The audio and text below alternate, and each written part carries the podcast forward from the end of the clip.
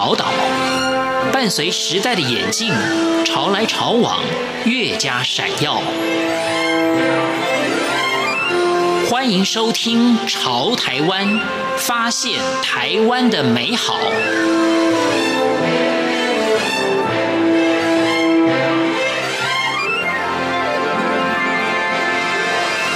收听今天的《潮台湾》，我是徐凡。以一本《做工的人》一书爆红的年轻人，他叫做林立青，让原本非主流的工地小人物，也要成为书中的主角，也让外界得以一窥市井小民的生活。今天就让他来给我们听众朋友述说他的故事。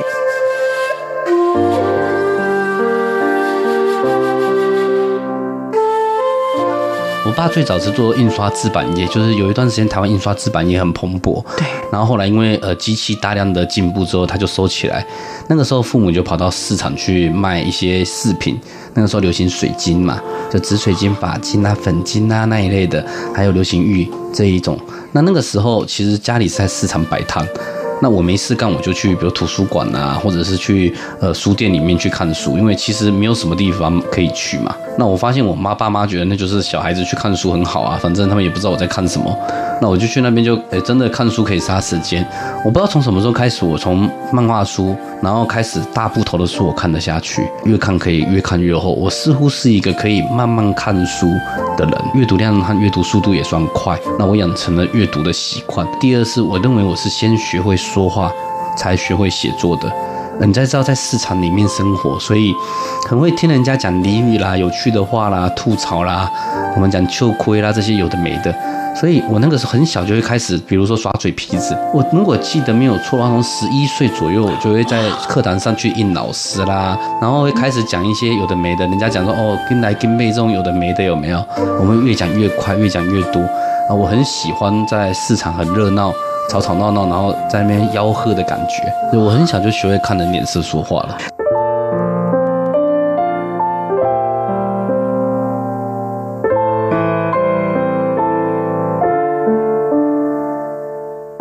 原本父母是希望他知难而退，没想到他却乐在其中。然而，土木系毕业的他，为什么选择到工地去呢？他说：“好像应该去工地现场真正做一下才是才对得起，是真的不喜欢再来讲。没想到进去之后就发现好像还可以。我这工作第一个是呃，你衣服邋里邋遢没关系，反正都会弄脏。你在那边买饮料。”喝饮料，或者是要上几次厕所，根本没人管你。第三个是在那边的互动有没有可以比较粗野一点，就你不用那么 gay 白，所以就比较粗犷一些，然后就觉得哎蛮新鲜的。当然一开始住进去也蛮辛苦的。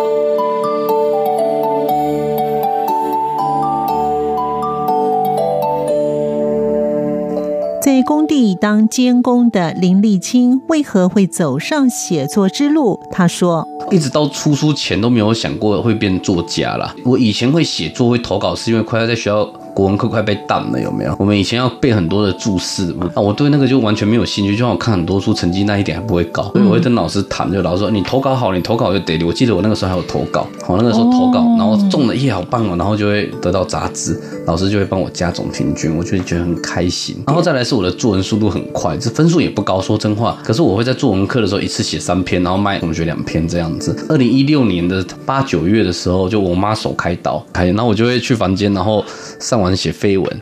然后跟网友吵架，我一开始是跟网友吵架，然后发现吵架没有用，他还是不懂。举个例好了，我就记得有人说我们会拿矿泉水、呃结冰水打架，我说结冰水不会拿来打架。他说他看过工人拿钢筋打架，就是那种三号钢筋。我说不是，我们都我通常工地会拿来打架都是八号钢筋，八号钢筋比较粗，三号钢筋的直径不到那个一公分，没有办法打。八号钢筋直径二点四公分才有能力。专业回答之后，大家就会吓到，就会很尊重。然后我就会说好吧，那我就写的细一点，然后越写越细，越写越多。然后就开始呃，在脸书上就发现很多的按赞，那个时候脸书的触及率比较高了，发现哎呀好有虚荣感，好开心哦，感觉好像受到鼓励，然后交友邀请就一直都都是满的。那我就好好继续写，今天写一篇，然后过两天看到有人笑槟榔西施，我就写一篇槟榔西施。哦，笑工地的八嘎酒就写八嘎酒，就是八家将。那又有一些人说工人只喝保利达 B，我就火大，就说你们连保利达 B 的文文学价值和文化价值都不知道，然后就写保利达 B 啦，药酒的文化。那写着写着就被出版社相中，他就立刻传讯息给我，我就哎，这个人好像是真的账号，有八千多个人追踪，好好像很厉害。我就说好，我就我的脑海幻想就是我未来会变成出过一本书，其实岁可以跟那个小朋友炫耀说我有出过书。我就那个时候就有一种这种脑海里面闪过这种幻想，这个幻想后来成真嘛，两个半月之内把故事整理好，然后就变作家到现在。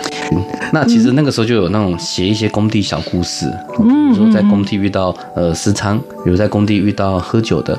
然后就在工地遇到普龙工的借钱的，或老婆跑掉的。那个时候没有认真写，就是写个几百字吧。等到后来要出书，我都慢慢把它写长。就是我的编辑会教我说，你应该写的，比如说到三三千三千字上下是比较适合阅读的啦。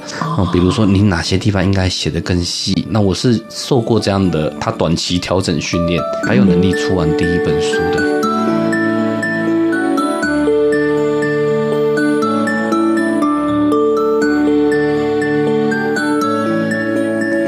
想到自己一出书就成为畅销作家，他说：“第一个是大概二零一七年，很多讯息全部都爆发开来，很刺激，邀约啦、活动啊、演讲啦。对，然后第二个是因为呃蓝领阶层的作家本来就少了，如果你要找工人、劳工相关议题作家的话，没有没有。其实杨青处老师一九七零年的两千零七、两千零八年，顾玉林。”他写出移工文学，那后来大概就是只剩下我嘛。天哪，好像大家只要想到劳工作家，就会想到我。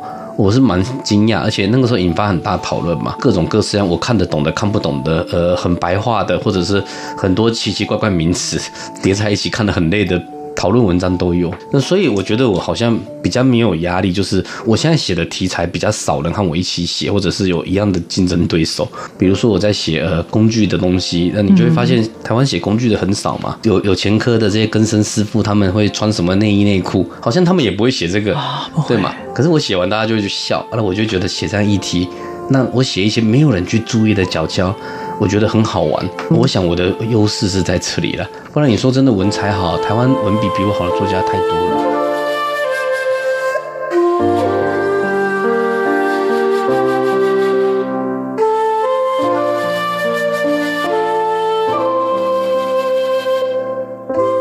身为监工的他，在第一线与移工的朋友们接触，他说。NGO 组织开始走的比较近，嗯嗯那那里面的呃义工组织就跟我说，你应该要来写一下义工的生活。我想要接近义工，我想要写他们的故事。我发现一个很大的瓶颈是我的英文很烂，平时他们英文更烂，没有办法沟通。那怎么办？那我就开始找外配，所谓的新住民嘛。原本想要写的是越南商店里面的神奇摩托、神奇脚踏车，就电动车，他们都叫把妹神器。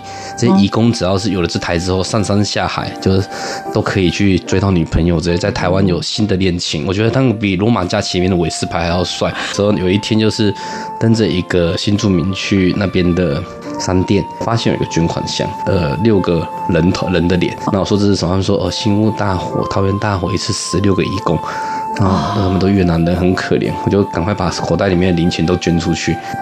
因为他们说台湾的政府不准他们私自募款，或许我可能会继续往这方面。我想要写一些别人比较不知道的。平常心讲，已经写的有没有算是关注度很高？嗯，是不是能够写一些让大社会当应该知道的？呃，让大家看一下，说其实之前他们原本不应该是会，应该是要管理的。那这些应该要写出来让大家看的嘛？嗯，对啊，对，比如说你如果跑到比较高或者是比较低的时候，呼吸不顺，就赶快吸一下氧气。二十几楼就有有些人就会开始不舒服了，有一些人就受不了了，就是楼层高会影响我们。我大概在七到九楼，人会开始害怕。像我记得我差不多八楼到九楼之间，我会很怕，然后九楼以后就感觉好像又没那么怕了，就感觉反正反正都很高嘛，也不会有那种自己随时会往下跳的感觉了。更高一点就二十几楼的时候，第一个风大。然后，第二个那个风速也快，然后第三个是那个时候空气有没有？如果你如果吸吸不舒服，是很容易发生的。感觉头不舒服或过度换气是有一些人体质就是会这样子。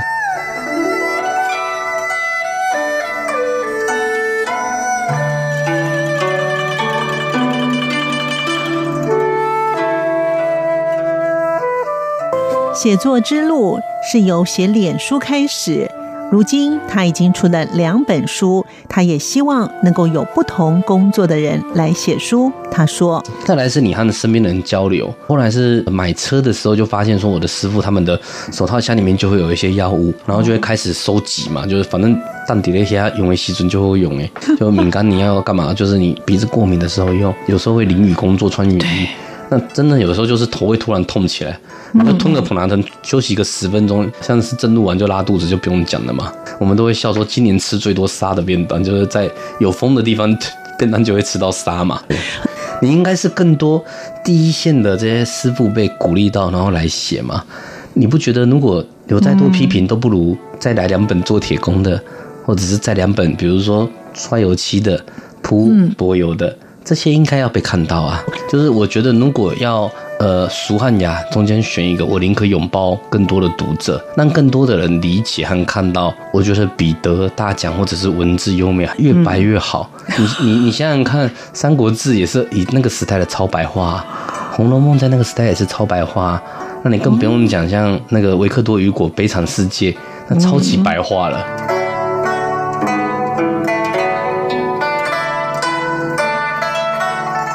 如今在写作上是否会遇到瓶颈？李立清说：“有啊，常常会遇到瓶颈，就是说写对啊，有时候写出烂稿啊，有的时候写了之后不知道该怎么办，就觉得这到底好或不好。第一种方法就是放放一两天，再自己再看一下。那第二种就是找一个都也在写作的朋友给他看，你就陈满嘛，他就是我的一天到晚被我喂烂稿的朋友甲。那第三种就是丢给编辑。”就我有编辑可以靠啊，我有编辑，我有其他作家的朋友可以靠，丢给你们看看，你们觉得怎么样？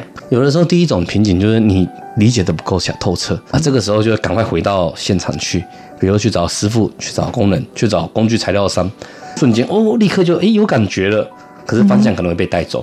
那第二种就是休息一下，你太累了，你太累了，需要休息一下，睡一下啦，或者出去玩一下。第三种就是这个题材你真的不能驾驭，这种题材你真的写不好。那我就只能完全停下来，暂时不写。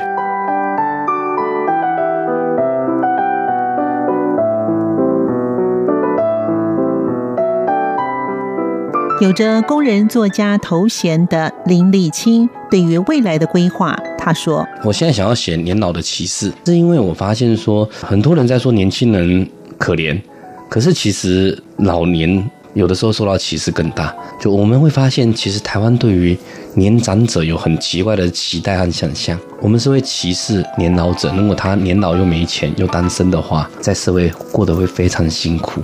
那有一些产业，他也不是不努力，是不认真，就是就是被淘汰了。嗯，那这些人其实接下来怎么办？我觉得我想要去把这些故事写下来。出书之后开始认识一些专门在照顾年老啦这些社工。那我发现那个时候有几个呃街友无家者，他们那他们都跟我说五十八岁之类的。我发现不对啊，看你那个样子不像五十八。然后后来跟社工聊一聊，我发现就是他们之所以要讲五十八，是因为超过六十岁以上就没有人要雇佣他们了。哦，我我称这叫五十八岁的奇怪歧视，租屋歧视。就如果你今天是五十五岁以上的，不管男生女生。你想租一个单人套房是很困难的。他单身，然后蹬着工地去找工作，离过婚，嗯、那不应该是被这样对待。所以我那一次就觉得说，我是不是应该可以来记录一下我身边的这些年长者？你没有那么多资产的时候，其实你是更无力的。以我现在的理解来说，最快的解决方案直接给他们资源，就是陪着他们去找房子，然后找到对的主持。对我而言，这比写作还要快，就会立即、有效、迅速。那什么时候需要写作呢？就是需要让更多人知道的时候。才是需要用到文字的时候。那如果遇到一两个的时候，你还是直接给资源，然后寻找求助的管道会比较好。我自己的观察是，写作到现在或者是活到现在，这社会上最需要人协助的弱势者，是连资源在哪里、怎么协助都不知道的人。就他不知道到底要找哪一个人才可以正确的解决他问题，这些人是最多的。我如果可以把这些专业的 NGO 协助人的组织写出来，或许有求援的人就知道找哪一些人可以帮忙。比如说，我们现在想一下，年长的他们到底需要哪一些人可以帮他？你会发现你一瞬间找不到了，对不对？如果他需要的是短时间的工作呢，你也找不到了。当你需要最专业的人的时候，他们在哪里？我有没有机会去把这些写出来？感谢您的收听，我们下次见。